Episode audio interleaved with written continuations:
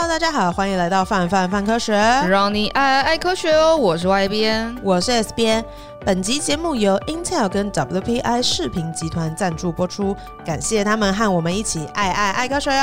哦，终于有干爹啦！谢谢干爹。接下来是工商时间，没错，最近精英电脑跟 Intel 合力推出了 Leva Z 迷你电脑系列，听起来就是非常非常的厉害。我们让外边来跟大家讲一下，它到底有多厉害呢？Leva Z 迷你电脑啊，搭载最新 Intel Core One 系统处理器，具备丰富的 I/O 连接副选择，还有 4K UHD 超高清显示器。资源，不论是工作啊，或是娱乐都非常适用，而且厉害的事情，它很安静节能。就有的时候你会觉得很烦，旁边那个电脑一直在嗡嗡嗡嗡，但它又要散热，没有办法，你不能怪它。但这台电脑呢，因为它散热不需要风扇，所以它非常的安静。呜呼，觉得很强。没错。那对我来讲，我觉得更吸引人的是它的软体部分，因为 Leva Z 系列呢，它还可以搭载流程自动化的系统 RPA（Robotic Process Automation）。它指的就是呢，用软体跟 AI 技术，把一些复制贴上繁琐工作，全部都交由城市机器人来代劳，就可以让你省下很多时间。那以下为大家示范没有 RPA 的泛科学会长什么样子呢？没错，我们家专管系统一定要提到，就是它最经典的工时登记。我每礼拜其实都做各式各样的工作，然后这些工作包含专案或者是日常维运。没错，无论如何，就是你都要把它填到工时表里面。于是你要一个一个 key 专案。一个一个打时数，然后下个礼拜再轮回一次。我觉得下礼拜轮回这件事情超爆北七，就是我上礼拜做了 A 事情，我下礼拜做了还是 A 事情，为什么我要说还要再三次 A 呢？而且 A 又不是 A，A 可能是就是一串英文加一串数字，再外加加一串中文，超爆累哎、欸。啊、哦，就每次都在转款系统里面浮浮沉沉。没错，然后我们就用工时填了工时，再用工时填了工时的工时填了工时。没错，一切都很荒谬。希望干爹可以听到这一段，然后就直接赠送我们 RPA 系统，好吗？拜托，就好想导入 RPA 系统哦。如果有了 RPA 的话，其实就可以让这整个流程都自动化。所以无论是资料建档啊、数据收集、会计流程，甚至是收发 email 等等的事情，都可以交由他代劳，就可以让他更方便、更有效率。它会让整个流程更加优化，你就可以把你的时间去放在更重要的事情上面，觉得听起来就非常棒。所以，如果大家想要省时间又省空间的话，强烈建议可以参考 Liva Z 三系列电脑跟 RPA 的组合哦。如果想要了解更多关于商品的资讯，欢迎收看我们的资讯栏，里面都会有详细内容哦。谢谢大家，谢谢干爹。今天呢，要跟大家分享一个有点难过的新闻，就是我们的阿雷西博天文台将永久关闭了。这个名字呢，大家可能。有的人熟悉，有的人不熟悉。对我来讲的话，就会是我对他的影像比较有概念，但是讲到他名字的时候，我其实不太确定是哪一个。然后，于是乎，它其实是一个还蛮重要的天文观测的工具。然后，我们今天呢，就要带着大家，就从它过去建构的历史，然后慢慢的来看，说，哎，所以这次永久关闭到底带来什么样重大的影响呢？先说到这个天文台，它其实是位于波多黎各。哦，波多黎各不是一个国家。它是个地方，没错，所以大家就觉得，哎，是不是我们的邦交国？就听起来我们邦交国没有，不是，对不起，它不是一个国家，它不是国家。它在美国加勒比海地区，它是一个自治邦了，然后距离佛罗里达、迈阿密东南一千六百公里左右。哦，所以其实有段距离的，距离那些大城市。嗯、然后波多黎各的地名是从西班牙语来的，意思是富裕的海港。哦。好像获得了什么厉害小知识 的？哎、欸，你有一个冷知识。当哪天人家提到波多黎各的时候，对，它真的是一个，就这个天文台真的是一个非常非常非常大的天文台。它的直径就有三百五十公，它有一个直径三百五十公尺的球面反射器盘，然后它在悬带在盘面上面又有一个一百三十七公尺，有九百吨的，然后有三个。钢筋混凝土高塔连接而成的那个钢缆所撑起的仪器平台，我觉得它就是很帅气，所以有很多那个电影其实都在这边有取景过，像是那个零零七的黄金眼，然后跟接触未来。老实说，零零七的那个片段，就是我其实有看过，但当人家说就是零零七有在那边取景的时候，完全脑袋里面没有任何画面，一片一片空白。对啊，但真的看到的时候就觉得啊很帅。然后接触未来的话，我就比较有印象，接触未来蛮好蛮好看的。哦，我真的觉得蛮好看，但我觉得结局有点小小的哀伤的感觉，就会有一种你知道全世界，但其他人不知道这些东西的感觉，就会有一种。那科学家不就是这样吗？是没错，好希望可以，我也不知道摸到，然后就可以让你知道所有我知道的事情那种感觉。在二零一六年前，阿雷西博天文台一直保持着就是最大单孔径望远镜的记录。听起来很帅，没错就是你有一个全世界最大的单孔径的望远镜，直到某一天你就被别人超越了。那个国家叫中国。本来阿雷西博天文台的那个孔径单孔径啦，你想想看，就是平常单孔径的望远镜是能有多大？就是就差不多是一个手掌。你一个手掌，你就觉得很棒。我有一个很棒望远镜，嗯、这个单孔望远镜是三百零五公尺，超大。然后于是二零一六年中国那个有多大呢？哎、欸，我不真的不知道哎、欸，要不要猜猜看？我想想看，三百，刚刚是说三百，那我要往三百零五，三百零五，往上加，我加到四百五好了。好，你知道就是喜欢整数，嗯，中国是五百米口径。哦，五百米，它叫做五百米口径球面射电望远镜，就目前也还是呃最大的望远镜。哦、嗯，然后就是天眼啦，嗯哼嗯，哼。嗯。但其实，尽管就是它已经不是最大单口径望远镜了，嗯、它仍然呃，阿里西博天文台的地位仍然很难被取代。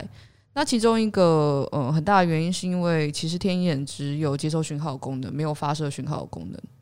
哦，所以是单向接收而已。没错，所以阿雷西博天文台呢，它不仅可以接收，它还可以发射讯号。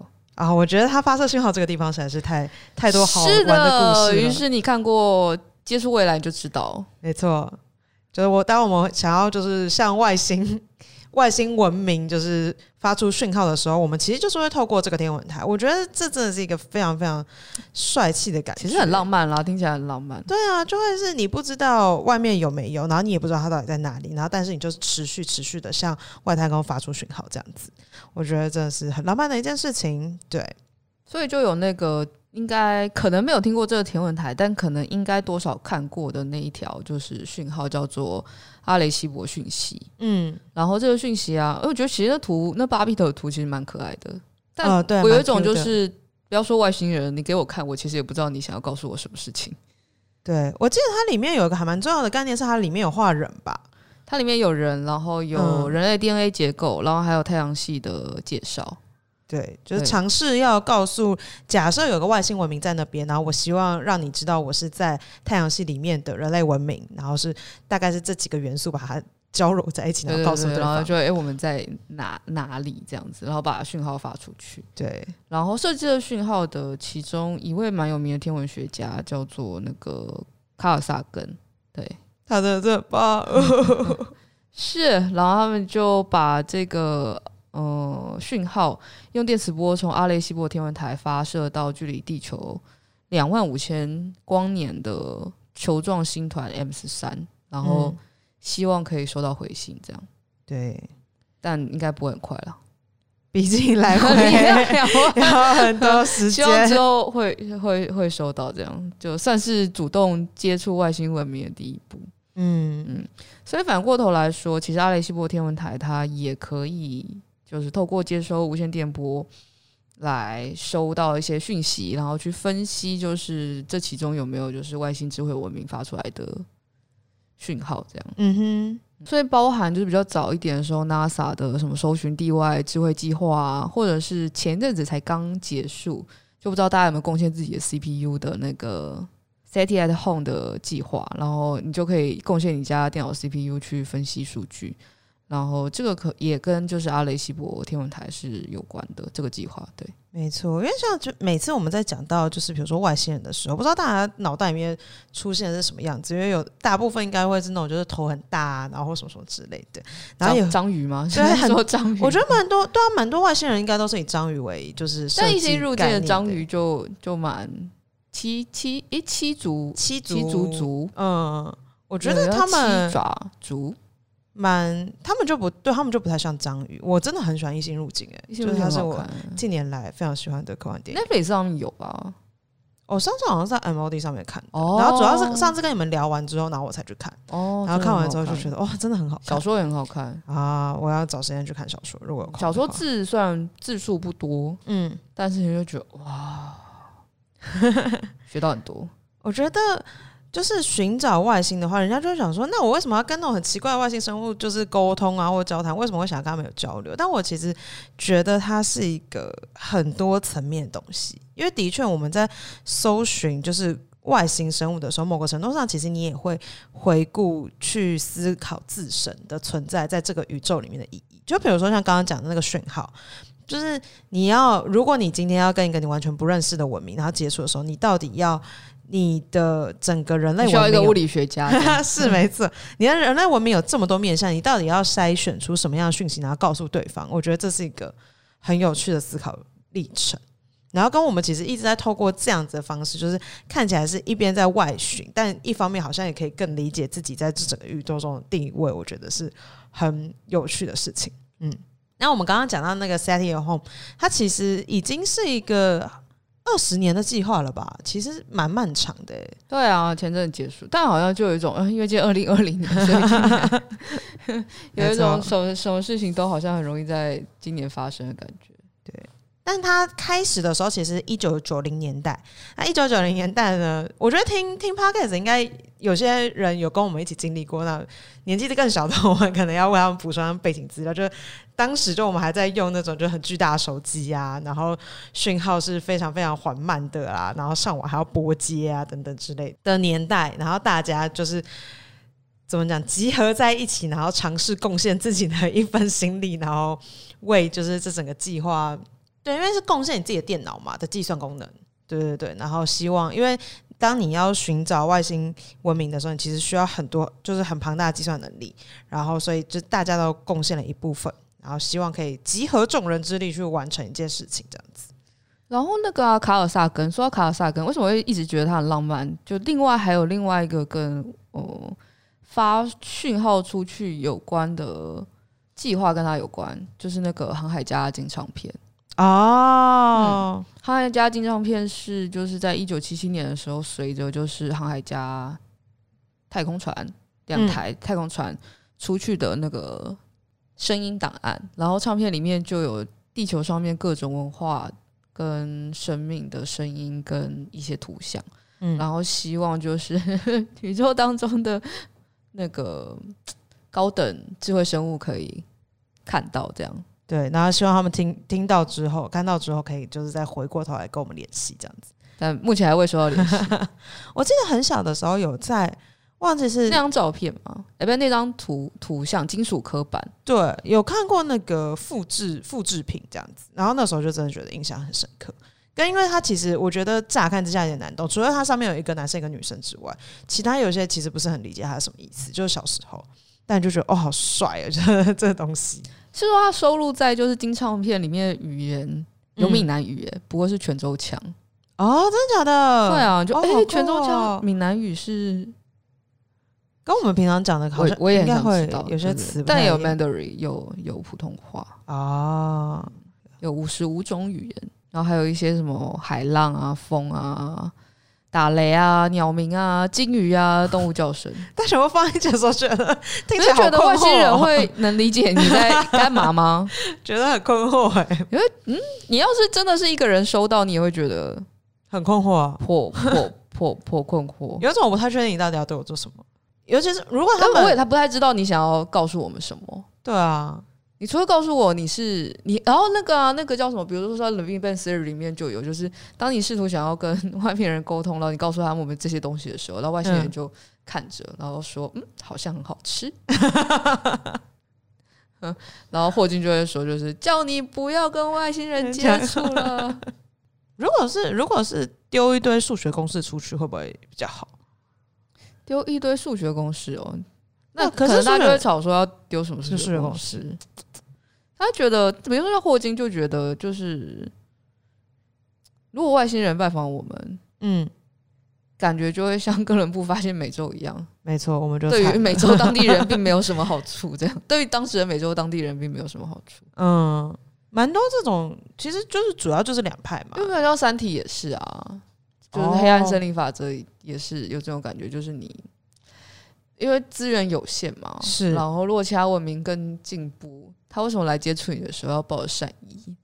对，他就是来，对啊，他就是来，就是看看这里电池好不好用，就好不好吃。哎、欸，但可能是因为这样，所以我更喜欢异星入境。哦，是对，因为你看着就是人，就是当他外星人进来的时候，然后人类都是用这样的方式去揣摩，就是觉得说，哎，你一定是会攻击我，然后你一定是充满恶意或什么之类的，然后殊不知他们就是走一个完全不一样的思维的感觉，我觉得那个那个感感觉很特别。但如果比如说哪一天，就是我们的文明可以到，我们可以去真的找到其他文明的时候，嗯。你说我们对别人会是友善的吗？对啊，我觉得不会啊！你看看人类的历史，拜拜拜，那我们超多坏的，我们不要不要互相联络好了。可能对我们就是彼此远远的在那，就我可能远远的知道你在那儿，但我最好还是不要就真的可以接触到你。但如果好，所以如果我们真的可以接触，然后然后如果对方文明真的比我们稍微再可能弱一些弱一点，嗯，我们是不是就会抢占人家资源？一定会啊！你看，你看，现在外，我们到底凭什么觉得外星人接触我们会是好事？我觉得我不知道，我觉得地球上人类蛮有劣根性的。就你看。人类短短这些年来的就是信实的部分，然后以及就是我们现在如今还在对彼此做事情。对啊，那你怎么会觉得外星人会对我们是好？那赶快去把唱片收回来，不要再出去啦。讯号已经出去了，电已经出去了，电磁波来不及。对，唱片搞不好，唱片搞不好有机会拦回来。但刚刚讲到就是载东西出去的那两个，就是航海家一号跟二号，就是前一阵子也有看到新闻，是我们。过了好几年之后，前呃最近又重新跟航海家二号连上信号，我觉得这个还蛮振奋人心的，因为它已经离我们太远太远。是没错，它应该是现今离我们最遥远的飞行器之一。对对对，然后你现在还可以收到讯号，真的是，我觉得这收到讯号那一刻都感动哭哎、欸，对啊，感动。希望我们文章可以赶快写出来。我很期待，很期待那篇文章。万一作者不写怎么办？希望他会写啦，我觉得这自己写，自己写，哎自己写，自己写。那讲到了这个天文台，我觉得就是可能要再往前回溯一下，比如说我们刚刚一直在讲说，哎、欸，我们就是往外去寻找。那当初到底为什么会去成立这个天文台呢？它的背景还是跟战争蛮有关系的啦。嗯，就在呃一九四五年的时候，因为二战后就是在冷战嘛，嗯，然后美国成立了就是空军剑桥研究实验室。然后在这样的背景之下，反正他们就是需要利用一些电话数据及传输数位资料的技术。大家想一下，就是早期的网际网络，就是你刚刚就哎，不知道念出的那个东西，大概是这种感觉。他们那时候其实大概比如在一九五五零年代的时候，就有讨论说，哎，利用球面接收器接收电磁讯号的可能性。嗯，然后于是往下，他们就觉得，哎，开始对就是建造，呃，天哎。建造世界最大的天线来研究，就是电离层有兴趣。那电离层其实就是我们的，你想要大气层，大气层其中一层这样。嗯、那这件事情基本上促成了，就是空军剑桥研究实验室跟康奈尔大学，然后呃决定要一起合作盖阿雷西博天文台的合约这样。嗯嗯，然后天文台就刚刚有说，它会在波多黎各的北海岸的自治市阿雷西博。那它的设计跟制造呢，是当时在康奈尔大学的一个教授，叫做戈登。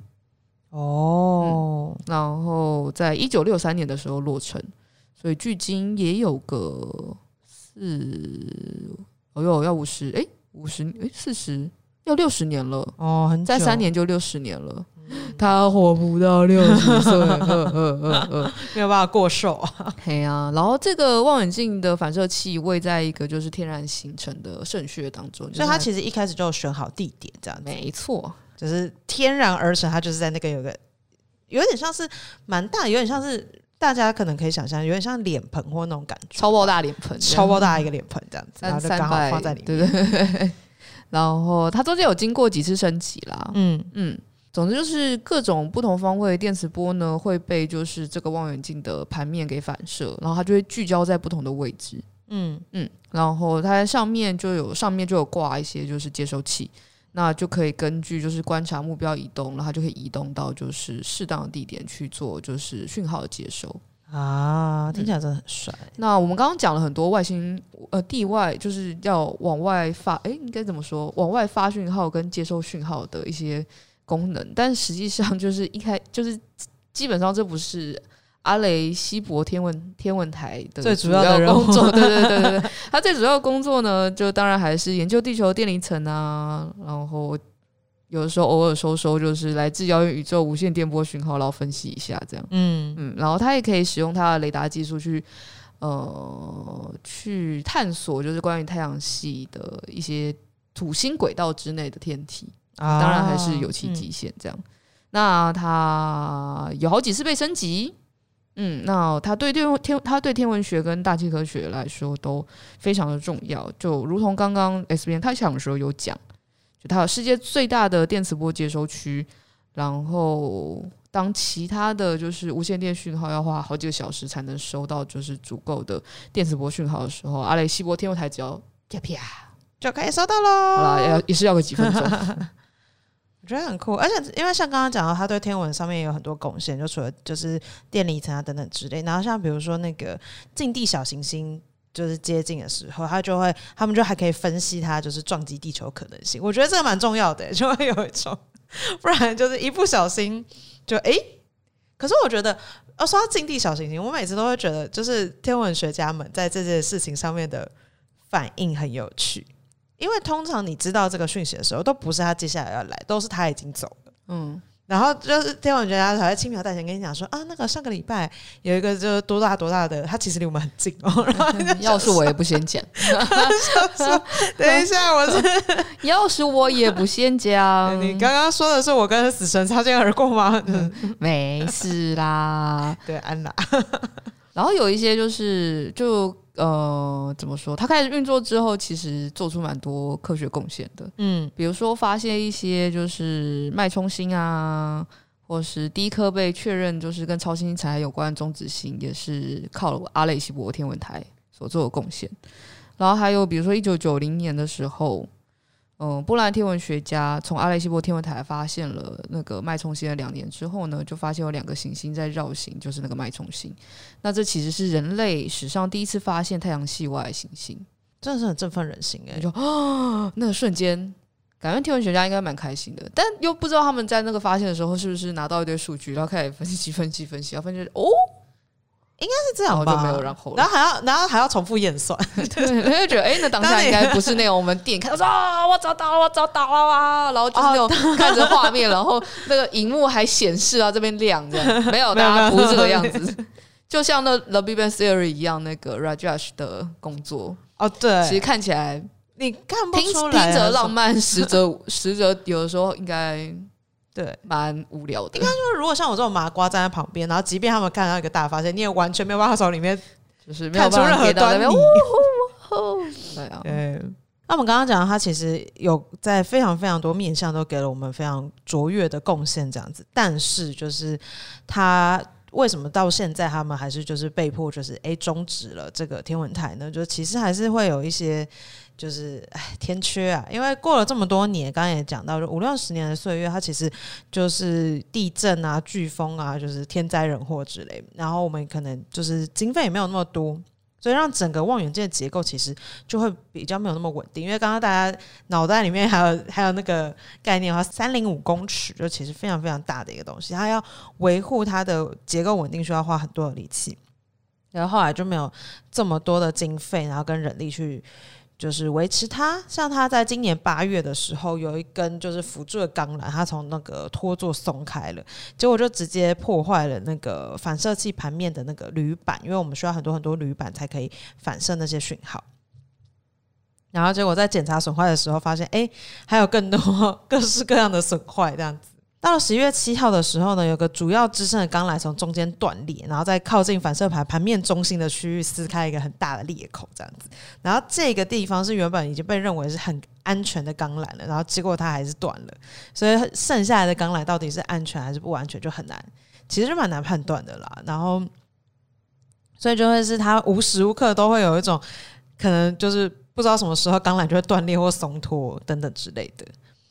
那有可能，如果最坏的情况发生的话，有可能就会是整个就是仪器平台就会掉落在就是望远镜面的盘面上啊，然后也可能会损害附近的建物啊等等之类的。那就即便我们在现在这个状态去加强一些辅助的工具或什么的，其实都没有那么容易。所以现在就是美国国家科学基金会才在研拟计划，要把整个仪器仪器平台都拆除，这样子，这真的是一个还蛮不容易的决定，因为毕竟他真的服役这么久，然后也是那么不可取代。我要是因为要他我才能博士毕业的人，我都要哭了，哎，好难过。对啊，你想想看，有多少的呃，有多少计划。本来因为二零二零年就是颇困难的一年，是，但因为这种望远镜有时候你知道讯号有收到，就是其实你也是可以做研究，嗯，但他不在了，就你的研究也必须要暂停啦，对啊，不然你就要找别的替代方案啦。但我觉得概念差很多，因为比如说我们刚刚讲到就是望远镜，就其实望远镜大家在听的时候，其实。想象中可能都是那种小小一个，但其实我们现在在研究上面用的望远镜的概念，就每个每个的概念差很多。比如说，像我们之前找拿去找那个黑洞照片的那个望远镜的概念，就会跟我们就是现在在讲的这个的概念就是有差别这样子。然后计算的方式，然后跟他们接受讯号的方式，其实都蛮不一样的。所以就是你要换一个研究题目，我觉得应该。你也不知道，应该是如果你要收的 data，别的别的那个也收得到的话，也可以差不多，那就可能还好，还可以这样。对，很难说。但觉得很，因为他说每一年其实都还有大概十万人左右会去这个天文台参观。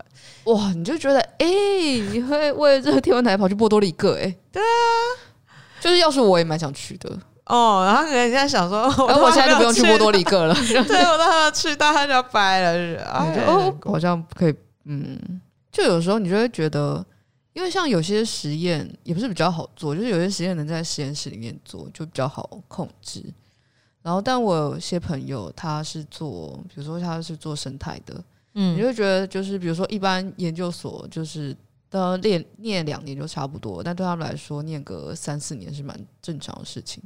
然后我之前就有听朋友说过，就是他的朋友，就是他在做的，他在做，他是做生态研究的，嗯，他在做植物，嗯，然后就是那个植物在某个山上，然后他就会那种固定要去看他，然后检查一下这样，是，然后结果就在他要毕业的那一年，就是要去收最后一次 data 的时候，土石流，然后哭，然后你就觉得 哇，他就真的因为这样子延后毕业了。啊。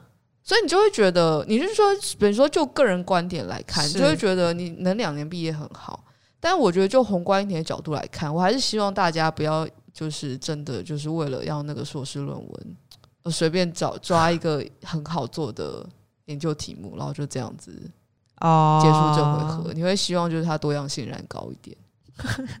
你说有遇到土石流？比如说就是我觉得土石流，有些人就会遇到土石流，但是就是 嗯。虽然蛮难过，但你会都 希望就是大家不要因为就是哎、欸，我做这个研究很快，嗯、就两年就可以毕业，嗯，所以我就决定就是我要走做这个简单的东西，这样对啊，嗯，有多一点摸索可能性也是蛮好的了。是，比如说就是虽然都是念生物，但是念生，就是比之前去那种什么生生科三，就是就是去那种就生科三分钟的那个嗯演讲，哎、欸，演讲嘛，算演讲比有点像是短讲比赛，嗯，然后你就会发觉就。很多人都是做就是生医或是医美相关的哦，你也很能够理解，因为就是可能 maybe 投入经费比较多，实验室就比较多嘛。嗯，然后我更别说，就是我自己也是生技学生毕业，就我自己也是念念生物科技的。嗯嗯，但现在在泛科之后，就会私心蛮希望，就是大家如果喜欢。动物去念生态，但你看着 T 边在讲说，就是个念生态的人毕业又没有工作的时候，你也觉得很纠结啊。就是我也不知道该如何是好。希望我们可以长得再更大一点，养活大家，这样养活大家，然后盖个三百零五 公尺孔径的望远镜，不可能。对啊，可能就后续看看会再怎样吧。我觉得虽然颇难过，嗯，但。不知道他之后会不会转做一些其他教育相关的用途，或者是可能原地重建，不太确定，不太确定。起码现在这个阶段还不太知道。对啊，蛮希望会在原地重建，或者是有其他教育功能等等。对啊，但原地重建不知道，感觉超不贵。嗯，没有办法想象那么大笔经费是要从哪里来的。对啊，要不然我们可以去中国贵州看。这些科学院还有 去过，是中国贵州看天眼。还蛮有趣的，因为其实现在我们已经有很多望远镜不是用现这个方式了，就我们一直都有不同的，就是越来越新的望远镜的方向跟就是新的技术。不知道未来会长什么样子，就是还是虽然这一集听起来蛮难过的，对，但还是我觉得科学的就是研究不断在进步，我们还是会想出新的方法来解决同样的问题。嗯，那这一集的范范范科学就到这边结束了。如果大家有什么想要问的问题，或者是想要告诉我们的东西，都可以留言告诉我们。那我们就下集再见喽，拜拜。以上就是本集范范范科学的节目内容，欢迎订阅我们的 Pocket 频道。另外，如果你也喜欢和我们一起聊科学里的大小事，欢迎加入我们的斗内范科学支持好科学计划。